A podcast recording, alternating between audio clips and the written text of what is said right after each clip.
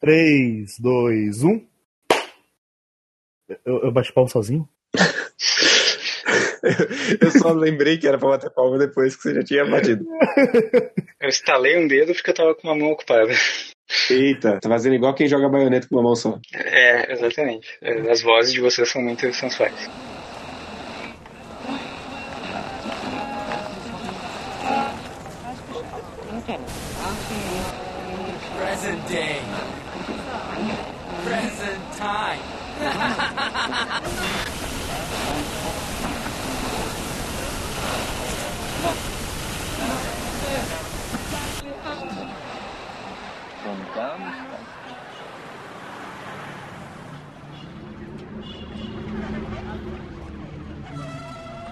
何を怖がっているの？ちょっと試してみるだけでいいのに。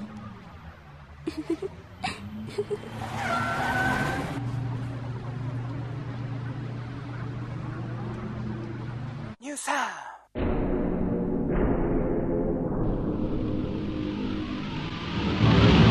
Olá, pessoas bonitas! Sejam bem-vindos a mais um Quadro Quadro, aquele podcast gostoso de cultura pop japonesa audiovisual. Eu estou aqui com Gabriel Guerreiro. Olá. Zé Veríssimo. Olá, pessoas. E eu sou o Kay. E hoje a gente vai falar de Serial Experiments Lane. Serial Experiments Lane, ele é um anime original que teve um jogo de PS1 que não é exatamente um jogo logo depois do lançamento dele, que ambos têm o mesmo diretor. É um anime original que está completando 20 anos agora se esse podcast sair em julho, ele completou esse mês, e se não sair em julho, completou 20 anos esse ano. Ele recentemente fez 20 anos, e também recentemente faz 5 anos que o diretor de Lane acabou morrendo. Ele faleceu em 2013. E em homenagem a, a tudo isso, eu tinha proposto a gente discutir um pouquinho sobre Lane. Mas então, é, o Lane ele foi dirigido por Ryotaro Nakamura, junto com o Shaki Konaka, que escreveu, e o Yoshito Shabe. O Yoshito Shabe ele fez o character design o Shiaki Konaka ele escreveu, fez o roteiro e o Yutaro Nakamura ele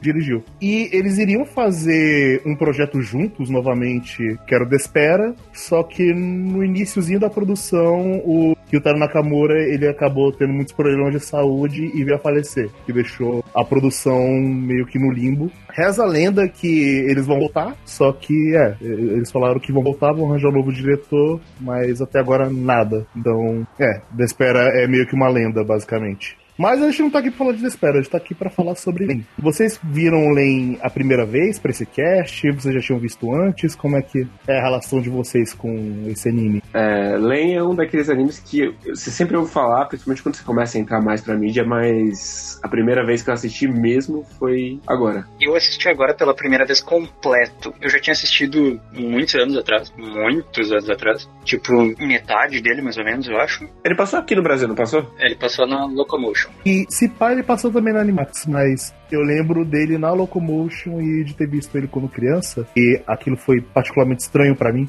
É, eu não tive nunca acesso à Locomotion e eu tive ao Animax já numa fase mais avançada mais recente. Mais decadente, alguns diriam. É, eu diria que eu peguei ainda antes da decadência, assim. Mas, sim, logo depois já começou a ficar decadente. Mas não, não passava lá no meu tempo, não. Eu assisti, deve ter sido lá por 2007, 2008, sei lá. Ele era um anime já anos antes que eu já conheci ele de ver volta em revistas, nas Ultra Jovem, nas Neo Tóquio, nas Anime Do da vida. Ele era um animezinho bem cultuado, digamos assim, nesse nicho. E em algum momento, um amigo meu que curtia anime e tal, ele comprou os DVD num evento desse aí e me emprestou, mas eu eu não sei se ele, se ele perdeu, se eu que não vi, o que, mas eu sei que eu não assisti inteiro. E daí, inteiro, eu assisti pela primeira vez agora pro podcast. A primeira vez que eu vi foi na Locomotion, quando eu tinha, tipo, 9 anos de idade. Por motivo de estar na televisão, eu assisti um epi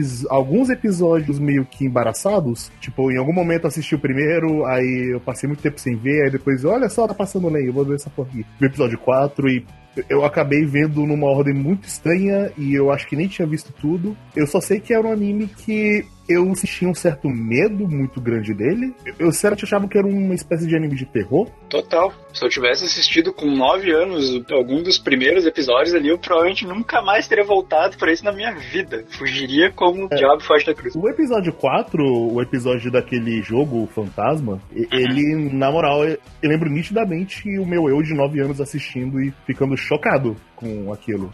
Aí depois, esporadicamente, lá para 2009, eu fui assistir de novo. Aí dessa vez eu assisti completo, com uma outra mente, mas ainda não tinha entendido completamente qual é. Hoje, pro podcast, eu fiz o meu third watch. Assisti pela terceira vez. E dá se falar que as três vezes que eu assisti Lane foram experiências totalmente diferentes tanto pelo contexto que eu acabei assistindo, já que a primeira vez era uma criança, a, a segunda vez era adolescente, hoje eu tô meio que na vida adulta, e as coisas que eu consumo e o jeito que eu entendo as coisas que eu consumo são bem diferentes dessas épocas. E eu acho isso interessante porque Len, o pessoal fala que você tem que ver pelo menos quatro vezes para ter 100% de compreensão do que, que aquilo quer passar. O, o que eu acho meio bullshit, na real. É possível.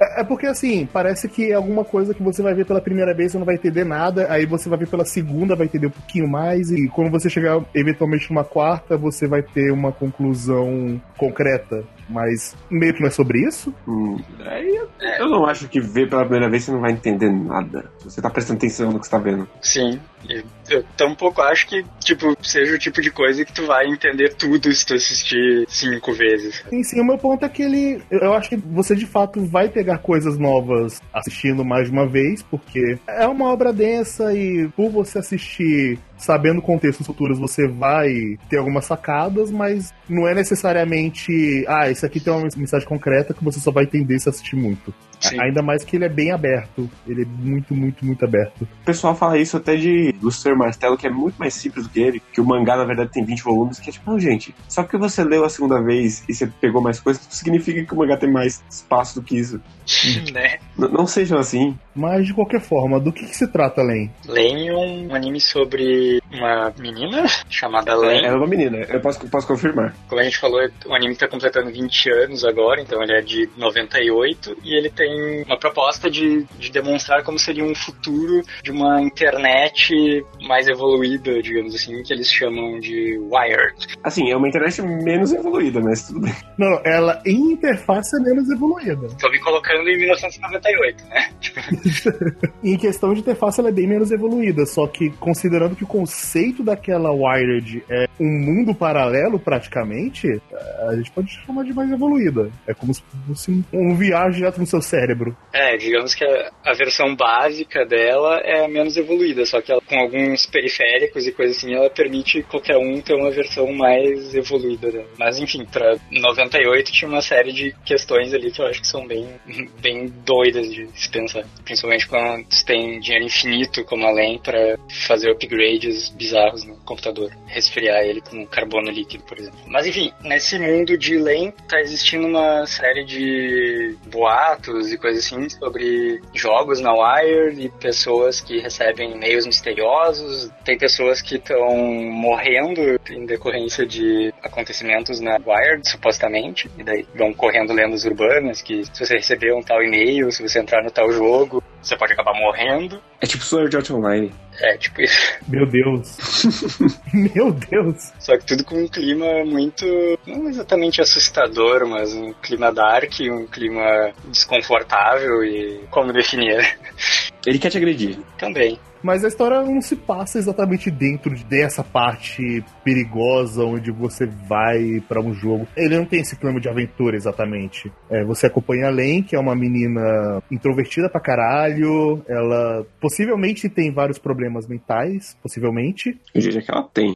A gente já vai discutir isso. E ela recebe um e-mail de uma colega dela que se suicidou recentemente. E esse e-mail basicamente falava que ela desistiu do corpo dela porque ela queria ficar 100% na Wired. Cola na Wired que é nós. E isso faz a Len ficar interessada na Wired cada vez mais e se Já mostra que ela aprofundar. tem problema, né? É tipo, ah, eu morri, tô te mandando e-mail do inferno. Ah, cola com nós. Da hora. E, e ela fica curiosa pra ver de qual é, e ela acaba se aprofundando cada vez mais nessa Wired e coisas acontecem. Vai passando mais tempo na Wired, vai adquirindo novos periféricos para fazer upgrades no, na nave dela, que é o computador. Ela vai, vai passando mais e mais tempo, ela vai dispensando a, a saída com as amiguinhas para ir para casa para mexer no computador dela. Aquele computador muito pouco funcional, como toda obra dos anos 90.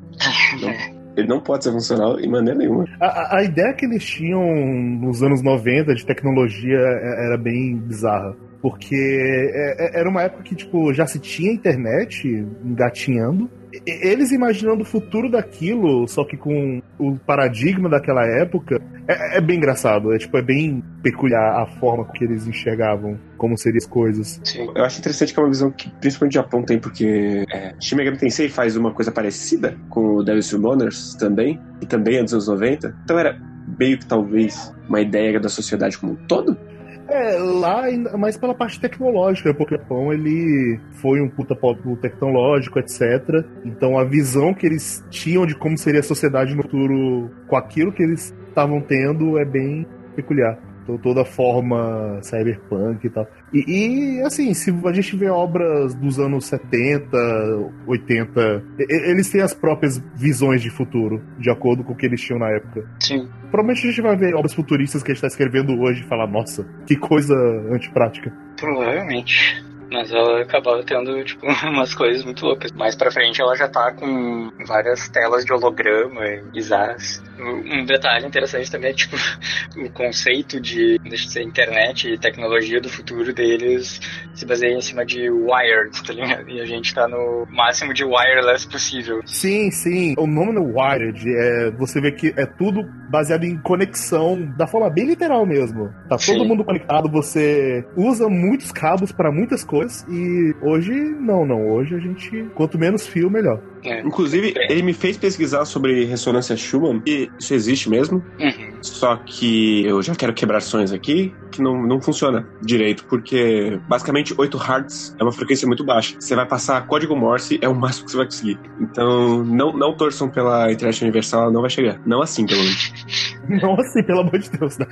Cara, eu, eu acho que quando ele vai nessas partes mais científicas, a maioria é bem pseudociência. E, e se você for bem à frente, é- vai ser bem bullshit. Mas Konaka ele fez o dever de casa na hora de escrever o roteiro. É realmente bem bullshit, mas dá, dá pra ver que ele teve um trabalho ali. Sim, e tipo, ele não foca muito nessas coisas, ele só tipo joga assim com uma desculpinha assim, tu pode avançar sem pensar muito nisso. Eu lembro que eu tinha visto uma entrevista com o Abe e o produtor, e teve pelo menos umas três respostas sobre coisas estranhas do plot que eles falaram: oh, tem nada a ver com isso, não. Foi, foi o Konaka que colocou. E, e eu acho curioso porque acho que quase todas as coisas que o Konaka escreve dentro da liberdade dele sempre tem alguma coisa mais em questão de cosmic horror, mais grotesca, mais estranha ou, ou- ou mais densa. Você vê que ele escreveu o Digimon Tamers, e o Digimon Tamers é o Digimon mais bizarro, é o Digimon com mais coisas subjetivas. Ele escreveu Ghost Hound, Sunlizer, então, tipo, ele. O rolê dele são coisas bem subjetivas. Em teoria da conspiração. E até por isso que eu acho que é aquela história que tu falou há pouco de assistir quatro vezes pra te ter o entendimento completo, acho meio bullshit, porque, tipo, cara, pode ir mudando o seu entendimento, mas não, não me parece o tipo de coisa que tu vai ter um entendimento eh, completo em algum momento, assim, tá? Tipo, Assim, o que eu tive de diferente é que a primeira vez eu não entendi porra nenhuma, por motivos óbvios. sim. A, a segunda vez eu tive uma interpretação, e agora que eu vi, pra mim, parece as coisas mais literais do que eu imaginava. Eu acho ele consideravelmente literal. Eu acho ele bem mais literal do que eu tinha interpretado com 15 anos. Com 15 anos você, você achava muito inteligente, uou. É, eu tava falando, nossa, tanto simbolismo aqui e tal, e. Exatamente. Sim, sim, ele ainda é cheio de simbolismo, mas eu, eu, eu acho ele bem mais literal do que. É que como a Lane não é uma narradora confiável, fica mais difícil de pegar o que, que tá acontecendo e o que, que não tá acontecendo ali. Sim, sim. Sim, até o final é, é difícil. Porque a gente não falou tanto assim, mas quanto mais ela vai se aprofundando nessa história e tal, ela vai se projetando pra dentro da Wired, coisa assim. Ele tem um clima muito louco esse anime de uma narrativa de como se fosse um sonho. porque além é uma narradora não confiável e ela vai meio que perdendo noção de tempo e espaço em alguns momentos, sabe? Tipo, de tempo em alguns momentos, de espaço em outros, às vezes duas coisas. Então ela tá fazendo uma coisa em um lugar em determinado momento e daí, tipo, do nada ela tá já em outro lugar fazendo outra coisa, às vezes com outra personalidade. Assim, antes da gente começar a falar com spoiler sem, sem ser nenhum freio aqui, eu queria falar de uma coisa técnica que eu não lembrava que a trilha sonora desse anime é bem boa. Ela é muito funcional. E algumas tracks. Eu tô falando muito inglês, nossa, meu Deus, eu, eu tô virando publicitário. Algumas trilhas eu consigo até faixas. ouvir. Algumas faixas eu consigo até ouvir sem um contexto. A maioria não, mas algumas são bem boas mesmo sem o contexto do, anime. Não sei, eu não, não parei pra ouvir sem eu não acho que ela combine tanto sem. Não, não, tem três músicas que elas são, tipo. São boas músicas instrumentais e a abertura é maravilhosa. A abertura é boa mesmo. O encerramento não. É verdade. Dito isso, acho que antes de ir pros spoilers, eu só queria comentar um pouquinho sobre o jogo, porque eu não joguei ele à toa. Mas eu também só joguei 5 minutos antes do emulador ir pro pau. Eu não, não consigo ah, que beleza. Mas eu acho interessante que o jogo ele toma um direcionamento bem diferente que o anime traz. Ele, ele tem personagens novos e ele. Ele tem duas coisas. Ele, primeiro, que é uma espécie de Her Story, só que bem mais limitado. O, o, no jogo você tá navegando pela Wired e vai pegando alguns arquivos e vendo a história pedacinho por pedacinho, até você ficar satisfeito e juntar e, e, e interpretar aquilo que você juntou. Não parece uma experiência agradável. É, em Restore, por exemplo, funciona. Aqui, um dos maiores problemas é que você vê que o jogo é muito limitado no orçamento e graças a isso até a qualidade da animação que eles colocam nas cenas é muito variável e tem algumas partes que nem são animadas, é, é, é bem estranho. Mas basicamente o plot do jogo é além do num psiquiatra, vai acontecendo coisas bem parecidas que acontecem no anime, que vai aparecendo essa além da Wired e além da Wired com além da vida real vão ficando cada vez mais juntas, enquanto tem essa parte dela conversando com a psiquiatra e também os problemas pessoais da psiquiatra até que no final além se suicida e vai para a Wired completamente aproveita e leva a psiquiatra dela junto. Então, assim, é, é, ele tem uma vibe diferente, ele é bem mais edge, ele é bem mais pesado e mais violento do que o anime, porque pelo menos tem umas três cenas de gente morrendo a tiros e mostra isso de forma mais explícita. Além no jogo tem 11 anos, então é um pouquinho mais bizarro você imaginar isso. É uma experiência que, sei lá, se você gostou de Len, talvez valha a pena você procurar as cutscenes no YouTube. Você vai gastar uns 20 minutinhos vendo todas as cutscenes. Mas mas mesmo sendo mais pesado no jogo, é, o anime não é fácil de assistir. Pra deixar isso claro para quem for enfrentar, que ele é bem lento, as pessoas falam bem devagar, e tem um espaço bem grande entre uma fala e outra.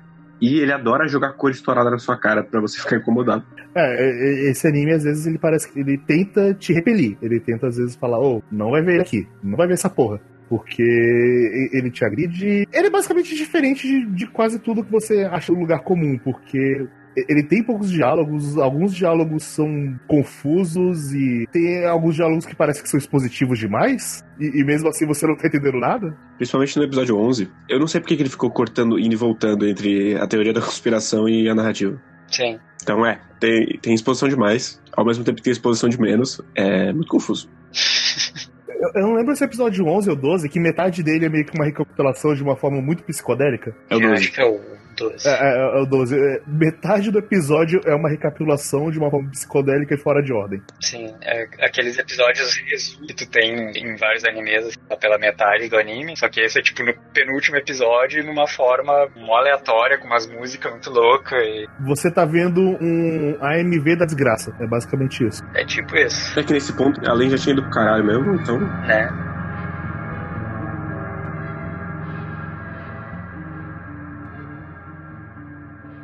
Se você ouviu até aqui e quer experienciar Lane, vai lá e depois você vem aqui de novo, volta para nos ouvir comentar sobre o plot ou, ou, sobre nossas interpretações do plot. Não acho que vai fazer muita diferença. É, mas assim, pelo menos você vai achar que o que a gente tá falando faz um pouquinho mais de sentido, porque. Primeiro que a gente não vai falar de episódio a episódio, porque não vai fazer o menor sentido se a gente fizer isso. Mas eu queria meio que propor da gente conversar sobre os personagens e sobre o que acontece ao redor deles, de personagem a personagem, que não são muitos no fim das contas. Tem uns quatro. Tipo isso.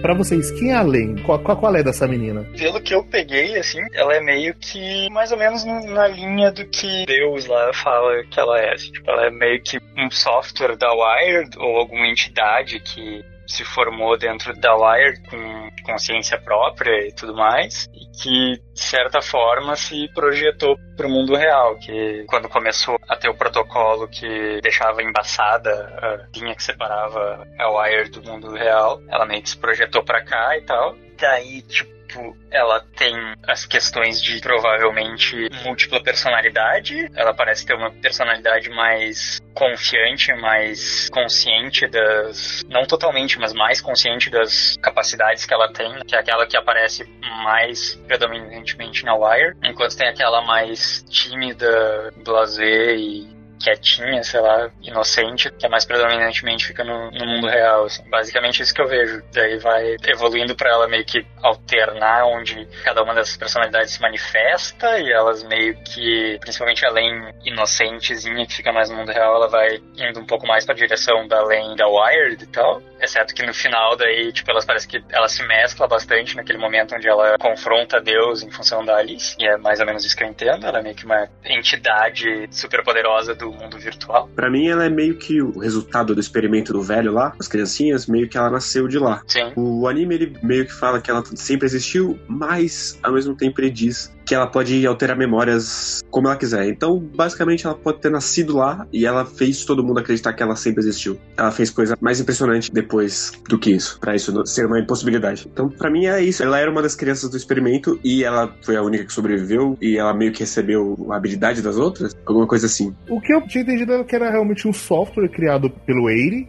aquele deus, e ele queria usar ela para destruir toda a, a linha entre a Wired e o mundo real. E para isso ele usou aquele experimento das criancinhas para meio que fazer uma versão artificial da LEM na vida real e de alguma forma, quando essa lei artificial, essa lei criada na vida real, se conectar com a Wired, elas cada vez mais convergirem uma entre a outra até elas serem uma só, e além com aquele poder todo que tem na Wired também tem na vida real, tirar toda a linha entre os dois mundos. O que meio que acontece no final do anime. Foi basicamente essa interpretação que eu peguei. Tanto que a Len, ela começa bem vazia, e conforme ela vai interagindo com a Len da Wired, ela vai ganhando mais personalidade, o que que talvez seja mais ela tá assimilando a personalidade da Lane, da Wired para ela mesma, mesmo que aos poucos. Talvez. É que eu acho que elas ficaram bem diferentes uma da outra. Parece que ela foi ganhando consciência em vez de receber da outra. Algo deu errado e em vez de ela virar um casco para outra, ela foi criando um próprio, uma própria alma, digamos assim. É, provavelmente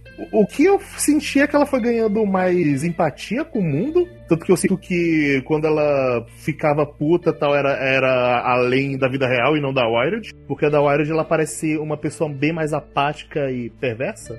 E o que eu vi foi isso, ela foi pegando pelo menos alguns traços da personalidade, só que ela foi virando uma outra entidade. Acabou sendo as duas, só que perto do final elas por algum momento se assimilam entre uma só. Principalmente depois daquela treta da fofoca que a Lenda Wild fez, de espalhar sobre o professor e a Alice. Professor pedófilo. É, professor pedófilo com a Alice. Depois que a Len é, é meio que desafiada a apagar tudo, tipo, chegou ele e fala: apaga aí, você tem essa possibilidade. E ela apaga, e no final do episódio você vê, a, além da Wired saindo de lá e interagindo com as meninas. Uhum.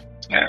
Mas eu, eu não sei. É, nesse momento eu fiquei com a impressão de ter, tipo, ainda outra lenha, assim, porque, tipo, ao meu ver, além do mundo real mesmo, ela era aquela apáticazinha, assim, que foi convergindo mais pro lado da além da Wired, que era aquela mais confiante, que caminhava por dentro da Wired, ia pedindo informação e mandando o neguinho cala a boca e fala o que eu quero saber, sem rodeios, mas ela não, como é que eu posso dizer? Ela parecia mais confiante, mais consciente, mas não necessariamente mais perversa e coisa assim, como me pareceu uma terceira além, que é aquela que espalha fofoca e depois aparece no mundo real e começa aquela que é toda risonha e coisa assim, conta piadinha, história engraçada pras amigas, enquanto manda mensagem sacaneando a, a Alice e tal. Então, não sei. E também tem, eu não sei em que ponto também, mas teve uma questão, tipo, ao longo do anime eles falam de uma criança da camiseta listrada de verde e não sei o que e tal, que daí, tipo, aparece, uma hora parece que é além também, uma outra, uma outra versão ainda, tipo, é muito louco isso. E eu acho que a, além do mundo real, ela acaba caminhando mais, convergindo mais com aquela além da Wired, que é mais confiante, consciente e que fica buscando por informações na Wire, mas não necessariamente com aquela maldosa, trolladora e risonha sei lá. É, o que parece é que ela. É porque eu acho que além da Wired, ela tem aquela simulação de. Ela é meio que um ser onisciente que talvez tenha várias personalidades. Aquela lenda Wired tem várias personalidades como reflexo, uma espécie de machine learning. Então, talvez de acordo com a consciência do mundo seja a consciência daquela lei. Então, talvez isso mostre que ela era confiante, depois ela ficou perversa. Eu, eu, eu não sei exatamente que, que fez ela ficar. É, depois, mais pro fim, ela acaba comentando que, na verdade, existem lanes quanto pessoas que tiveram contato com alguma lane. Que, no fim das contas, ela é meio que cada vez que uma pessoa tem uma, uma memória de uma lane, aquela é uma lane diferente. É que é meio que a ideia de que todo mundo existe, existe o eu pro Kay, o eu pro Zé, o eu pros ouvintes, e para além isso é literal. Isso, Realmente é. existe uma pra cada. Exatamente. Então é, é complexo isso. Então, talvez seja o caso de que existe aquela lenda Wire que a gente acompanha mais desde o início, aquela lenda do mundo real que a gente acompanha mais desde o início, mas em diversos pontos ao longo do anime são outras lanes ainda que aparecem e fazem alguma coisa, então, que torna ainda mais difícil de, de saber ao certo o que está acontecendo, porque, enfim, qual, qual lane exatamente está fazendo o quê. Agora, falando um pouquinho sobre a família da Lane, a, a, família falsa, eu tenho a impressão de que a Mika, a irmã, ela não sabia desse rolê de família falsa, ela acabou sendo vítima. Talvez ela, tipo, teve memórias alteradas, só que ela era de fato filha daquele casal e deu ruim para ela? Pois é, eu, eu não entendi, na verdade, exatamente o que aconteceu naquele momento que ela meio que é quebrada e vira meio que um. Que ela vira um fato. Um zumbi. Ela, ela tá fazendo código Morse, na verdade. Sim. Mas, sei lá, pra mim pareceu que trocaram ela por uma falsa, arrancaram a personalidade dela e jogaram qualquer outra ali no lugar, mas eu, eu não sei porquê. Exatamente, tipo, eu fiquei com a impressão que meio que, tipo, quebraram a alma ou algo assim. Na cena que isso acontece, a mina se vê em, em duas perspectivas diferentes, e daí quando vê uma delas, meio que viram como se fosse só um rastro, assim, e tal, uma, uma sombra, e acaba se dissipando, assim, e tal, e daí a, a que resta fisicamente vira meio que uma casca vazia que fica murmurando código Morse, que nem diz o Não, o que eu interpretei foi o seguinte: aquilo aconteceu um pouco depois que ela chegou no quarto, é, é, ela viu além, ela. Pai, mãe, além é diferente, né? Aí, deixa eu falar besteira, menina. Aí depois o pai olha pra mãe, ih, rapaz, é, é vai, vai rolar, né? Vai rolar. Então eu, eu senti que foi. que ela meio que tava de fora do rolê. E ela, ela tava lá por algum motivo. Talvez porque ela seja realmente filha deles e tava lá sem saber de que Alien é uma pessoa falsa. E todos esses planos para conectar. E quando ela chegou e falou que Alien tava diferente, eles sentiram que ela fosse uma ameaça. E por causa disso os Knights foram lá e apagaram ela de cena. Ela Talvez. Eu, eu, acho pouco provável que eles fossem apagar ela só por causa disso. Em algum momento eu achei que tipo, tinha rolado a mesma coisa com os pais dela também já. Assim, quando ligam pros pais dela e ninguém atende, eu achei que eles estavam todos mortos e ela tava viajando vendo os pais vivos. Sim, também, também me passou pela cabeça. Aí, em algum momento, eu achei que tinha rolado a mesma coisa que eles estavam tipo, meio que os três ali, tipo, a, a irmã, o pai e a mãe eram três cascas vazias por algum motivo, mas depois daquilo ainda aparece algumas cenas onde onde o pai e a mãe ainda têm algum tipo de ação, embora eles fiquem mega apáticos e paralíticos, eles ainda eventualmente fazem uma coisa ou outra de. Parece que eles estão vivos de fato. Não, é, é, o que eu sinto é que, na medida que ia passando, eles meio que já estavam cansados de fingir que eram pais dela. E, e eles realmente nunca foram pais de verdade só participaram dessa coisa de ser uma família falsa para criar essa além além da vida real. Além? Além da vida real. Além da vida real é o Wired, né? Nossa. Pois é, não, não, sei. Fica muito confuso quando depois o pai vai se despedir, que é tipo, ué, você não, você não tinha virado um, um zumbizão? O que aconteceu? Pois é, exatamente. Daí ele ainda manda que ele, ah, não tenho permissão pra me despedir, mas é, valeu, falou. Eu tentei ser um paizão mesmo de verdade. Eu, eu tentei pouco, mas tentei. E é muito esquisito que os, os Knights eles parecem que têm muito poder ao mesmo tempo que eles parecem que não têm poder nenhum. Também. Porque na, na hora que descobrem quem eles são, eles morrem e acabou. Eles, tipo, quê? Eles, eles não estavam acomodando o mundo das sombras e, e eles foram pro saco? Não, a ideia que eu tive era que os Knights, eles eram super hackers que comandavam o mundo e tudo mais, só que eles eram pessoas bem. Que assim, não seria legal saber a identidade delas, porque eles são muito procurados por outras entidades, por governo. Então, assim, eles tinham que manter um super anonimato. Aí quando revelou quem era, eles falaram, cara, ah, fudeu, vamos matar aqui porque não tem mais o que fazer. E- Eles não se mataram, eles foram se matados pelos Eu homens de acho preto. que. Eu acho que os homens de preto mataram alguns, só que outros provavelmente foram suicídio mesmo. A mãe daquele moleque eu tenho quase certeza que foi suicídio. Eu diria que não, porque eles entram no prédio e ninguém vê. Então, eles têm aqueles bagulho, você não está me vendo, e tá, então eu não vou falar pra ninguém que tem um cara muito esquisito. Então, Meu, tem um cara de terno preto com um óculos high-tech de realidade virtual com um laser que fica passando na tua cara. Ele fala, você não me viu aqui. Tu disse que não viu ele. que é, que é a parte do roteiro Teoria da Conspiração, que, são, que eles são os homens de preto, literalmente, que nem os Knights são os Illuminati. Os Knights, eu acho que se, se Lane fosse escrito hoje em dia, eles seriam quase que os anônimos. Só que Não, é que aque- aquele esquadro ali, na verdade seria dos maçons, mas eu jogaria pra Illuminati. eu, eu jogaria que eles são uma espécie de anônimos, só que de uma forma mais glorificada. Que ah, são pessoas anônimas que manjam de computador e é uma organização que não é exatamente uma organização. Eles, eles não são anônimos entre eles. É, e eles são muito mais poderosos, que nem o Guerreiro disse, apesar de às vezes eles parecerem meio bosta, mas, tipo, várias vezes também dá a entender que eles são muito mais poderosos. Então dá uma questão meio Illuminati, assim, tipo, eles estão. Tipo, ah, os anônimos eles fazem uns ataques aqui, umas coisas lá e tal, mas, tipo, enquanto os Knights eles parecem que meio que. Os anônimos eles roubam senha da PSN, é isso que eles fazem. É tipo isso.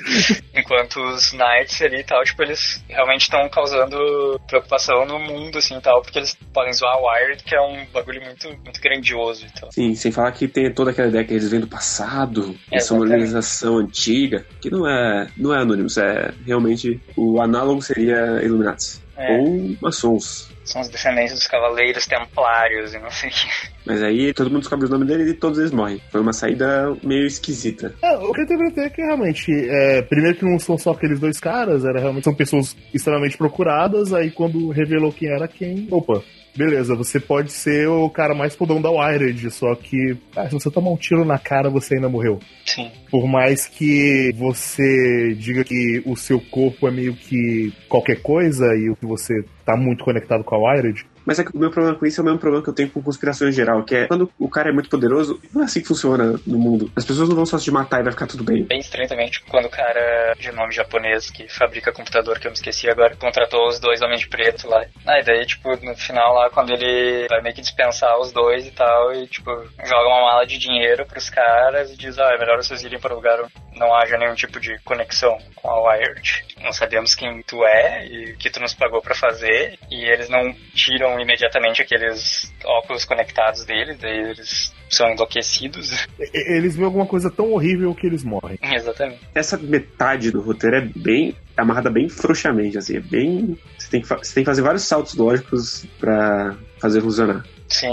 Tipo, até tem alguns conceitos, assim, tipo, só que essa parte da conspiração tem muita coisa bem jogada, assim, apesar de alguns conceitos interessantes. Tipo, ah, no fim das contas, quem tava mais interessado em caçar os Knights e tal era o dono da empresa de computador lá, porque ele queria ganhar muito dinheiro, sendo ele, digamos assim, o principal provedor do protocolo 7.0, acho que é da, da Wired, né? É o 7 sim. Mas é cheio de coisas meio jogadas. Uma coisa que eu tava pensando agora, a personagem Alice, eu sinto que parte da Lane que tava espionando ela tudo mais, não a que espalhou fofoca necessariamente, mas a que estava ali vendo as masturbar era a Lane da vida real. Pelo menos a consciência dela, porque eu senti que, principalmente com aquele é, episódio 12, com aquela recapitulação bem bizarra, ela parecia que focava bastante em como a Lane se sentia em relação a Alice. Pode ser. O, o que me fez sentir que a, a Lane ela é cada vez mais obcecada por ela. Eu diria que foi a, além da vida real que espalhou o rumor e ela fez isso porque ela tava com ciúmes do professor. Pode ser também, porque eu, eu senti que além da vida real ela ficou obcecada pela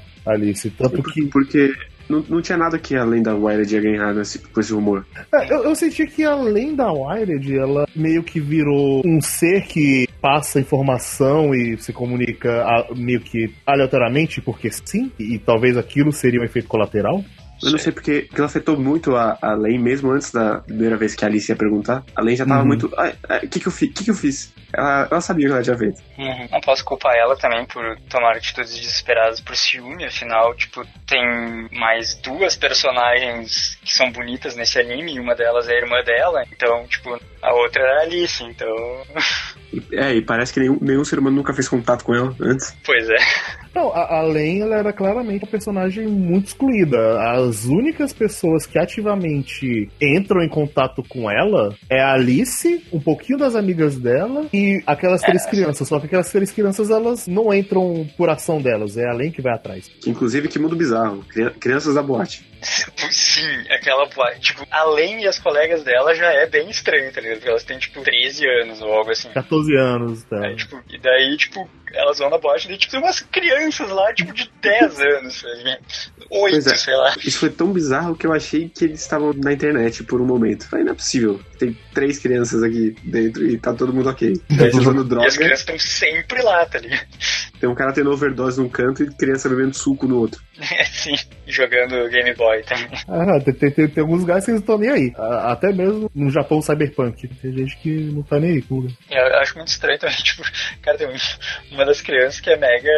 pede um encontro com a Len e tal, tipo, ele tem altos climas, assim, de. Outra coisa que me fez pensar também, que o Guerreiro falou, também pensei que, tipo, ah, ou faz parte do mundo da Wire, ou, sei lá, ela tá viajando de novo, viajando muito. Que é, tipo, sei lá, tem um molequinho lá que ele parece ter altos conhecimentos de tecnologia, de programação e de como é que funciona, manja quem são os knights e não sei o que, tipo, Ele é um membro honorário dos Knights. pois é, É, ele é meio que um aprendiz dos Knights. Ele tava Então é até. É assim, Len é aquele. par- Se eu tivesse assistido Len mais novo, talvez seria que, oh meu Deus, nada pode ser melhor que isso. Mas vendo mais velho, eu vejo que tem muita coisa que. Ó, o que será que isso significa? Na verdade, ele só não pensou muito e colocou uma coisa que ele achava legal. Tipo, por que, que essa criança tem 8 anos? Ah, porque ele queria uma criança ali. Não, não pense muito sobre. Mas é. Uma coisa que eu achei interessante é que às vezes eles usam a palavra Deus em latim. E eu fiquei, ah, por que, que vocês estão usando Deus? E aí eu pensei, cara, Deus ex machina, né? É daí que eles estão usando. Mas eu só lembro uma vez e tava com a palavra ex máquina junto. O resto tava sempre God. Não, eu ouvi no, no áudio mesmo. No áudio eles falam Deus. Acho que eles traduziram pra God na legenda, mas. Eu, eu só lembro de uma vez e dessa vez tava tipo ex máquina, tipo, do lado. E aí eu fui procurar a etimologia de Deus Ex Machina, porque eu tenho muito tempo sobrando. Eu descobri que isso vem do teatro grego, porque normalmente no final das peças precisava de um deus pra resolver o conflito e ele descia com um guindaste. E é daí que vem Deus Ex Machina. Bom, se não é um anime que te deixou maravilhado e que nada pode ser melhor, me fez já procurar sobre uma variação de onda, sobre carbono líquido, sobre Deus Ex Machina, Carbono líquido, inclusive, que pra você que tá ouvindo, é água com gás. basicamente. De nada. É no mínimo um anime instigante, Ou não. É, ele te xingou pra dar umas pesquisadas fora. É porque eu queria confirmar que ele tava fazendo bullshit, entendeu? Ah, sim. Ainda assim. Principalmente quando ele começa a fazer aquela salada de Projeto Manhattan, ondas e não sei o que. Tudo está unido para criar a garotinha perfeita. É no episódio resumo que ele fica mostrando. Não, é um, é episódio antes. É antes, né? É, ok. É, tá certo, é quando ele tá meio que preparando as coisas pro arquinho final ali. É o episódio que o molequinho vai no quarto e, e de- deixa um chiclete na boca dela. É, passa um chiclete. Né? Que eu achei que aquele chiclete ia ser relevante depois. Pois é, tipo, Não, não, só foi porque sim. Até porque, tipo, aquele primeiro cara que morre e tal, tipo, ele meio que engole um bagulho. Eu sempre fiquei esperando acontecer. Tipo, quando ela recebe aquele primeiro chip. é, acho que era dos Knights, né? Que ela recebe aquele primeiro processador, não sei o que e tal. Que ela nem sabe o que que é direito, achava que ela ia engolir aquele troço também. É, e depois ela ameaça de fazer outro moleque engolir outra placa. Que tipo, Sim. não, não é assim que o memória funciona. Se você engolir uma placa de 2 GB, você não vai ter mais 2 GB de espaço na cabeça. Caraca, eu tô esquecendo muita coisa, né? Deixa eu comer um HD externo aqui. Não, e aquela droga, ela tem um momento telecurso 2000 só pra explicar como a droga funciona e ela nunca mais é mencionada. Pois é, exatamente. Por isso que eu ficava esperando, tipo, aí tá, a Len ganhou um negocinho que, tipo, parece mais ou menos o tamanho daquele troço, e de repente ela vai ter que comer esse negócio. Não, daí ela vai lá e liga no computador. Aí depois o moleque passa o chiclete, daí, tipo, tá, de repente agora vai ser o momento que aquela droga vai ser relevante de novo. Aí não. Mas eu sinto que na verdade não era um literal de, oh, você come o chip aqui pra ter mais processador, mas talvez no caso do Taro e da Len, parte do corpo deles conectado com a Wired, ia fazer alguma coisa de fato? Mas, mas aquele chip tava suspeito, então provavelmente tava só com medo de engolir aquilo da merda. Considerando que pela Wired você pode explodir coisas, porque os Knights entraram na casa dela, mas conseguiram explodir os, o computador. Claro que eles entraram. Os pais dela né, estavam contratados pelos Knights. Eles podiam colocar aquela bomba a qualquer momento. Ela tava lá no quarto. Ela, ela não saiu. Literalmente, ela estava lá o tempo todo, sozinha. Apareceu os caras, ela chegou, ou, oh, abaixa aí, pá, ah, mas é, é os caras os cara da conveniência. Não, não entra nesse mérito, porque eles estão lá o tempo todo e ninguém fala nada. E tem uns laserzinhos te olhando. Pois é. Aliás, tipo, nossa, cara, tipo, depois que eles aparecem, assim, e tal, e vira mais pro lado da conspiração, assim, e tal, tipo, cheguei a ficar mais aliviado, assim, porque era muito tenso aquele carro preto maldito com os laserzinhos que só olhavam para ela e não faziam nada. E outra coisa também é que, tipo, qualquer um poderia ter explodido o computador dela, porque depois de certo tempo o computador dela começava a crescer para fora da casa. Eu sinto que foi os Knights fizeram pela Wired mesmo, não. Ainda mais que todo esse papo de que a Wired cada vez mais tá influenciando na vida real. Mas é que os Homens de Preto eles falam que os Knights plantaram uma bomba. Uh, através da Wired. Eles viram o código passando pelo ar para avisar que ia explodir. No mínimo viram alguém entrando lá, mas não fizeram nada, porque eles não fazem nada. Se foi pela Wired, não, não tem como eles saberem. Lógico que tem. Eles têm os olhos que tudo vê. Ah, mas se eles soubessem, eles não precisavam ficar parados na frente da casa, né? Se eles têm acesso ao computador dela através da Wired, eles não precisavam ficar na frente da casa plantando vigília. Não, eles com certeza não tinham acesso ao computador dela. É muito estranho aqueles caras, tipo, aqueles óculos deles lá só servem também para dar aquele aspecto high-tech meio sinistro. Tipo, não faz nada com aquilo.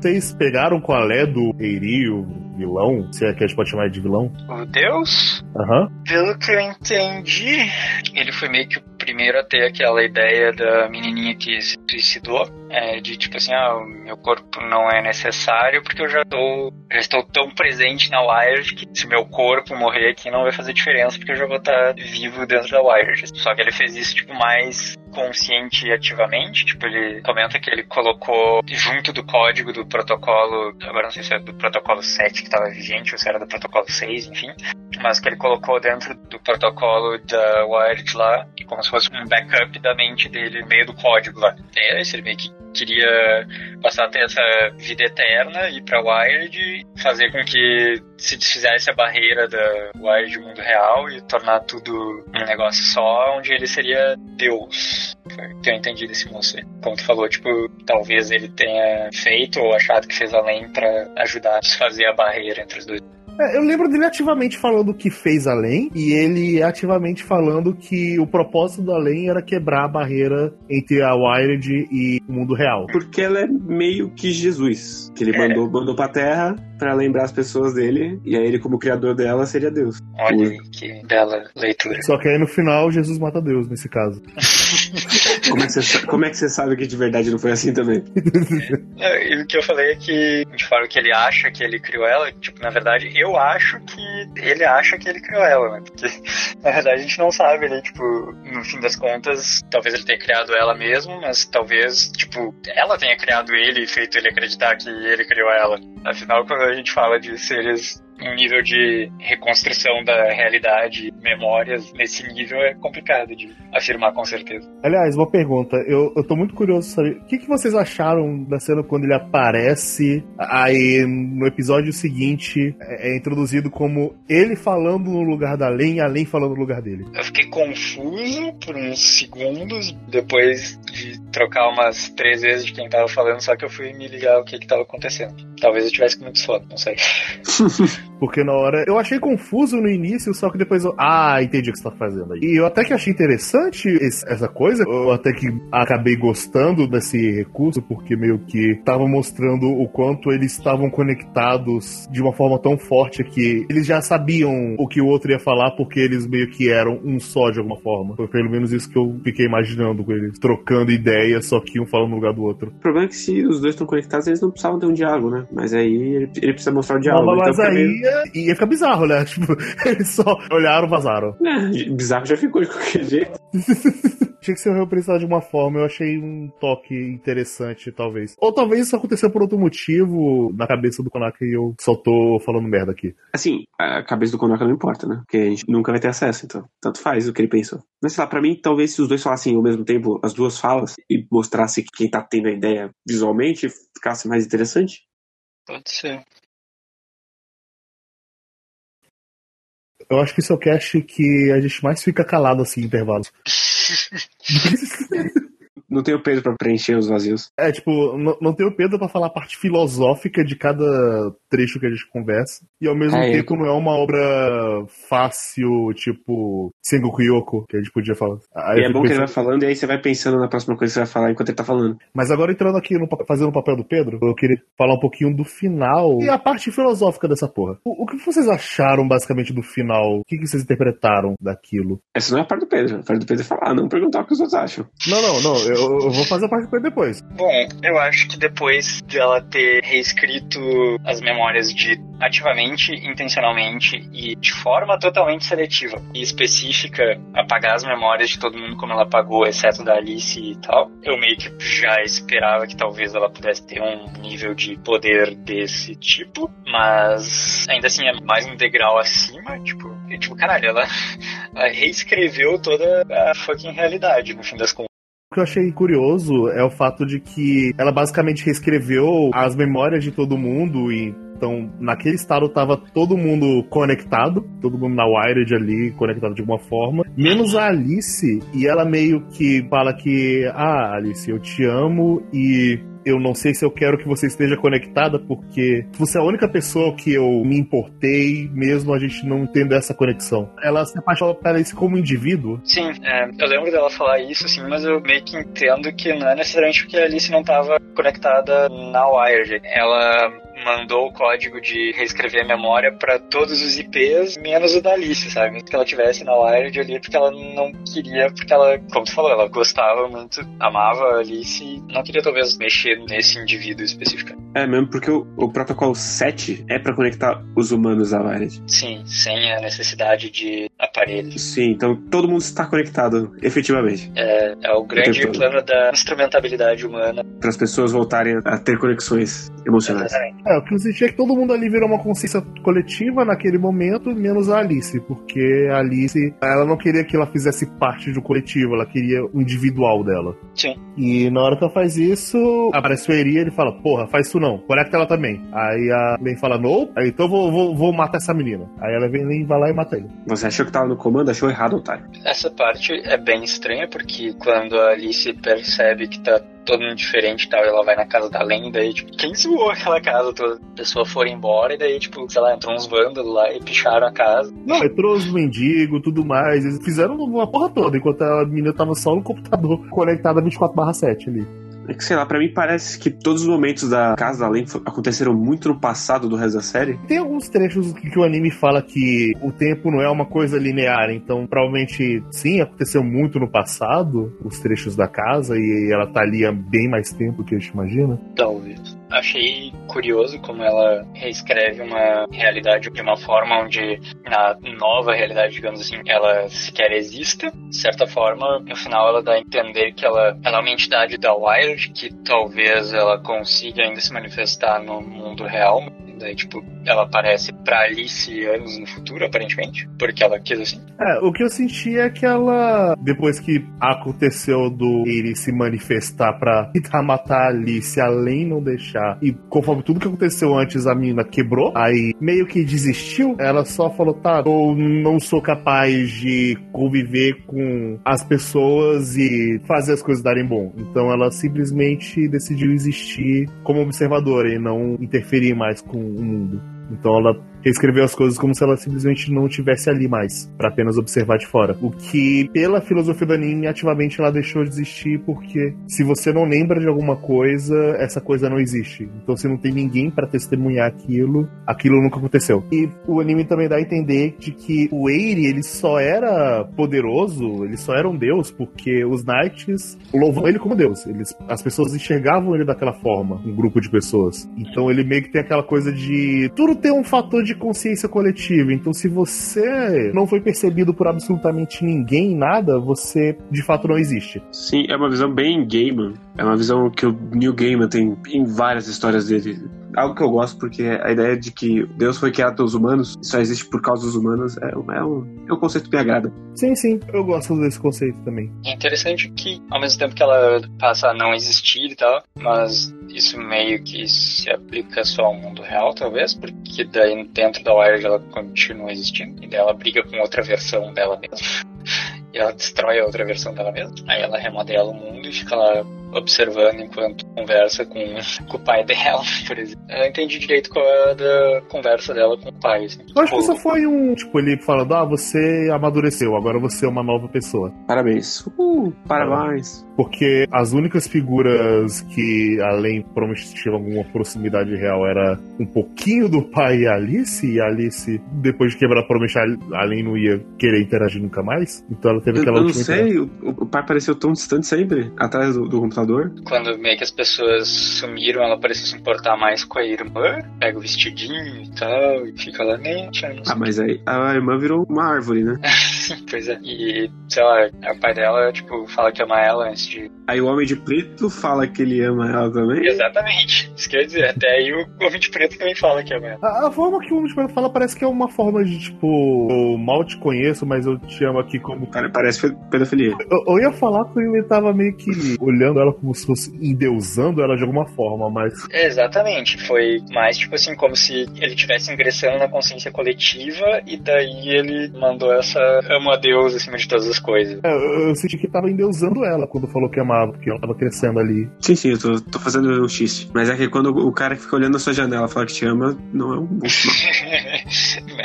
Ainda mais quando você é uma menina de 14 anos. Mas é, eu, eu acho interessante como essa história tem bastante influência cristã, principalmente na, do- dos corpos serem meio que que te faz sofrer. sei lá, meio que me remetia também a, a Evangelion esse final, assim. Daí, tipo, toda essa questão de todo mundo voltar a ser um só e ter uma consciência coletiva. Daí no final os personagens começam a, a viajar, só que ao invés de dizer parabéns, Shinji, eles falam eu te amo, Len. Let's all love Lane. Considerando que é 98, provavelmente foi uma forte influência mesmo. Sim, provável. Mas é, eu acho que no fim eu sinto que Lane é uma história sobre uma inteligência artificial. Sobre lamentação. Eu, eu sinto que é uma história sobre uma inteligência artificial que tenta se misturar com os seres humanos pra convergir no mundo dela original, só que dá tudo errado de alguma forma. É tipo Her, só que na bad. Herd da desgraça. E digo isso e vou além. Ai, meu Deus. Acho que é um- no Japão, 98. Eu posso estar falando besteira aqui, mas eu imagino que já fosse uma internet bem mais forte do que a gente tinha para essas bandas de cá, que provavelmente as pessoas já estavam começando a passar muito tempo na internet, coisa assim. Então, de certa forma, a Wired, como os personagens, é, exceto a Len, que tem todo esse quê de divindade e tal, mas os demais, assim, parece uma pérbole, digamos assim, para comportamento das pessoas assim, em relação à internet, sabe? Que pra gente hoje em dia tá muito mais forte isso, inclusive, tipo, existe de fato uma. Não que seja um mundo paralelo que desfazer a barreira, mas é como se a internet hoje fosse uma extensão da nossa verdade, considerando tanto que a gente passa em redes sociais e fóruns e toda a internet, assim, então. Ah, não, é, é uma coisa extremamente comum você ver pessoas que basicamente 90% da vida dela tá dentro da internet. São pessoas introvertidas, pessoas que não conseguem se relacionar bem na vida real com outros, mas ela tem uma personalidade forte na internet, ela tem algum grupinho na internet e ela se valida através de lá. É, é é uma coisa bem comum hoje dia e até talvez um pouquinho da gente tenha isso de ter um, uma persona na internet e parte da nossa vida tá atrelada à internet de uma forma forte. A gente tá gravando isso aqui na internet. É, pois é. A gente só se conhece por causa da internet. Então, assim, nosso ciclo social e parte dos nossos hobbies e coisas que a gente dedica tá intrinsecamente ligado a, a esse outro mundo chamado internet. Sim, e não posso esquecer que esse anime ele é bastante pessimista, principalmente porque ele tá nos anos 90, que foi Sim. uma década horrorosa pro Japão. Sim, foi provavelmente o- o fundo do poço da crise econômica japonesa. Então, a perspectiva de futuro não, não existia muito. É, então a visão de usar essa coisa nova aí que tá chegando, chamada internet, como um grande escapismo, faz total sentido. Sim, anos 90, a década perdida da economia japonesa. O que vocês acharam de Len, no final das contas? Qual foi o saldo final? Eu gostei bastante de assistir Lane, principalmente porque é muito diferente de qualquer coisa. É muito clunky, exatamente por ser diferente. Ele não segue padrãozinho. Ele, ele só vai sem se preocupar muito se ele vai chegar no lugar que ele quer chegar. Ele vai andando, ele vai colocando as coisas que ele acha que é legal, vai fazendo uma saladinha. E no final ele termina coeso, apesar de tudo. É, eu, eu sinto que ter visto ele agora todo um pouco depois de ter visto Darling the Franks me fez gostar mais dele, porque uma das coisas que eu tinha falado reclamando de Darling the Franks é que eu queria pelo menos ter falado, pelo menos ele tentou, só que eu sinto que ele acabou caindo tão no padrão e jogo tão no seguro, fazendo coisas tão iguais e, e errando nessas coisas iguais, mesmo ele sabendo a fórmula. Rapidinho sobre Daryl Franks, tiveram momentos em que ele pulou o corguinho da homenagem e virou cópia, cara. Sim, sim. Então, assim, o meu problema. Eu tava querendo ver que Len é uma coisa tão diferente de muita coisa que você vai ver. Saber que eu não vou encontrar uma coisa como Len tão cedo. É uma boa respirada. Eu queria mais animes como Len. Eu queria. No aspecto de vamos tentar fazer uma coisa diferente, vamos fazer coisas ousadas. Tem, tem bastante anime que pega nesses aspectos, mas eu sinto falta hoje em dia. Eu sinto uma certa falta de coisas mais experimentais, coisas que tentam ir um pouco além. Ah, co- além, além.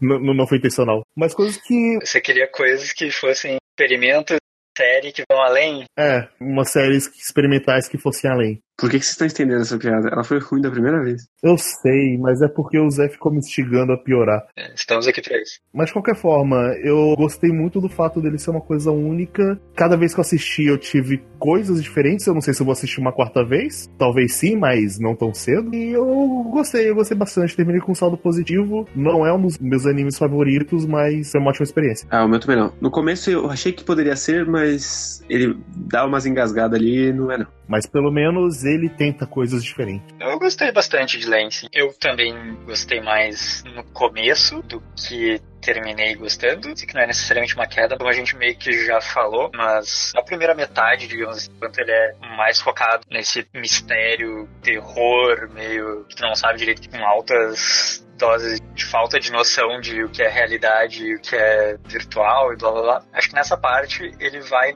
melhor, bem melhor do que na parte de conspiração que ele começa a inserir aos poucos a partir de mais ou menos metade. Acho que nem de longe chega a estragar, como a gente colocou, tem alguns bullshits ali, mas não é nada que seja realmente muito relevante pra história. E ainda assim é legal. Tem alguns conceitos melhores que outros, e especialmente a execução dessa parte mais conspiratória, mas ainda assim ele fecha de uma forma bem boa, assim, fazendo a média de tudo que acontece. Eu acho que o final é bem satisfatório também. É curioso que pra um anime tão bad, assim, tipo, eu não diria que é exatamente um final feliz. Ele é relativamente feliz até, sabe? Ele tá bem longe de ser triste ou bad vibes, pelo menos. E eu também gostei bastante do fato, como vocês já falaram, de ele ser muito diferente, muito único em diversos aspectos. A estética dele é muito única, o roteiro dele experimenta bastante. Acho que tudo isso casa de uma forma muito boa. assim. Além disso, a, a execução técnica dele é, é boa, sabe? Não é uma coisa que você fica maravilhado, oh meu Deus, que, que animação espetacular, mas ela, ela é bem bonitinha. Acho que tudo casou de uma forma bem boa, assim. Acaba sendo um anime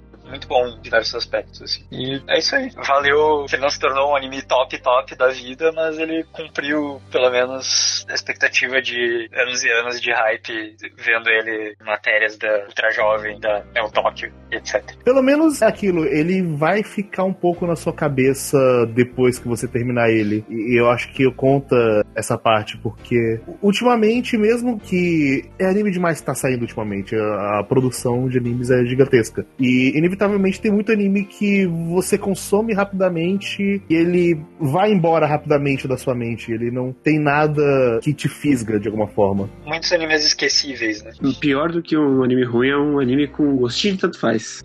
Tipo, não, não mudou absolutamente nada você ter visto ou não ter visto ele. Tipo, talvez até naquele momento você gostou dele, mas no mês seguinte você não vai lembrar dele tão bem. É, acho que Len, até por tentar tantas coisas é, incomuns e tal, acho que ele provavelmente vai ficar marcado, assim, pra, pro futuro, pra eu ver coisas e vão me lembrar de Len. É, ele já faz isso porque tem bastante Len em Madoka, pensando retroativamente, assim. Se você vê Len sendo influenciador de certas obras, tanto diretamente quanto indiretamente, talvez. Seria Len o primeiro digital influencer? Ah, E, e com essa a gente vai indo embora. Tchau, gente. Muito obrigado por ouvir esse cast até o final. E é isso aí. Além do horizonte deve ter, além do horizonte, além, além, Present day. além, além.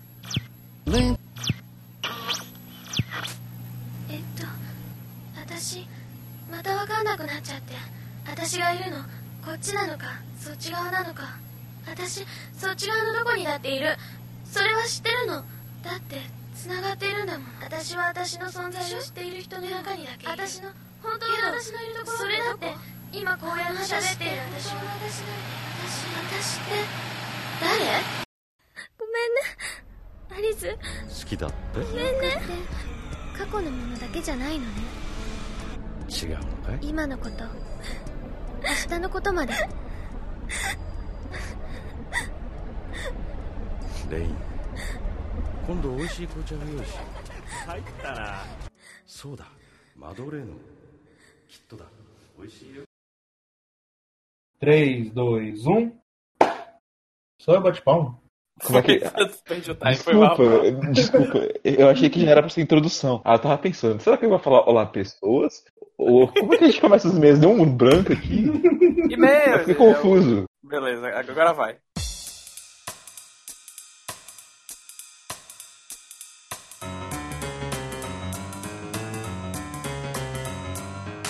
Então agora a gente vai ler o comentário do Wesley. Inclusive a gente gravou um cast com o Wesley no podcast dele, o Otaku PT, há um tempo atrás. Vai estar o link na descrição. É, beijão, Wesley. É, eu vou ler aqui então. É, Deus do céu, que programa foi esse? É incrível como vocês conseguiram saciar, mesmo que um pouco, minha vontade de conversar sobre essa série. Sobre esse jogo em específico também e suas peculiaridades, tratando diversos temas que o permeiam durante todo o seu ano. E cara, é incrível o quão gostosa e rítmica acabou sendo essa conversa. Não à toa que eu gostei tanto da interação de vocês e que sem sombra de dúvidas eu irei considerar como os primeiros ali para sempre chamá-los quando se diz respeito a gravar algo relacionado a essa série. Ah, obrigado. Obrigado, Wesley, pela, pela consideração. A gente fica feliz de que matou esse intuito. Até porque, tipo, a gente realmente queria muito conversar sobre o jogo também, sabe? A, gente meio que sempre busca isso, sabe? A gente queria encontrar mais lugares falando sobre esses jogos e esses temas, especialmente Nier Automata, eu acho. Eu, eu até encontrei bastante podcast gringo falando sobre, mas é, BR era sempre, tipo, impressões gerais do jogo e blá blá blá. E eu queria algo que fosse mais detalhado e mais profundo no- no- nos temas do jogo. Sim, sim. E é, eu fico muito feliz que tenha dado certo, porque o feedback desse podcast específico é positivo pra caralho. Eu até fico espantado. Ainda bem. É, continuando aqui, Nier Automata acabou se tornando meu jogo favorito de todos os tempos. Eu tinha tatuado nas minhas costas no rosto do Emil e em cima dele a frase Weight of the World, representando os momentos difíceis que eu passei e a minha depressão, que graças à boa vontade daqueles que estavam ao meu redor e minha determinação, consegui superar essa fase e muito de eu conseguir me sentir satisfeito comigo mesmo, depois de tudo isso foi graças a Nier. E outra coisa incrível é realmente como vocês falaram, a maneira como Yoko Taro conseguiu interligar esses temas a todos os personagens do jogo, a ponto de você conseguir criar paralelos quase que um a um devido a isso. É, Nier Automata também é, é o meu jogo preferido de todos os tempos, Wesley. É, É, ele também virou meu, uma coisa que meio que tá unânime entre nós dois, porque pro guerreiro que acabou de terminar não é, mas tá, tá por lá, tá, cheio, tá, tá ali no meio. Ah, eu não, não, não vi a impressão do Guerreiro aí, não sabia.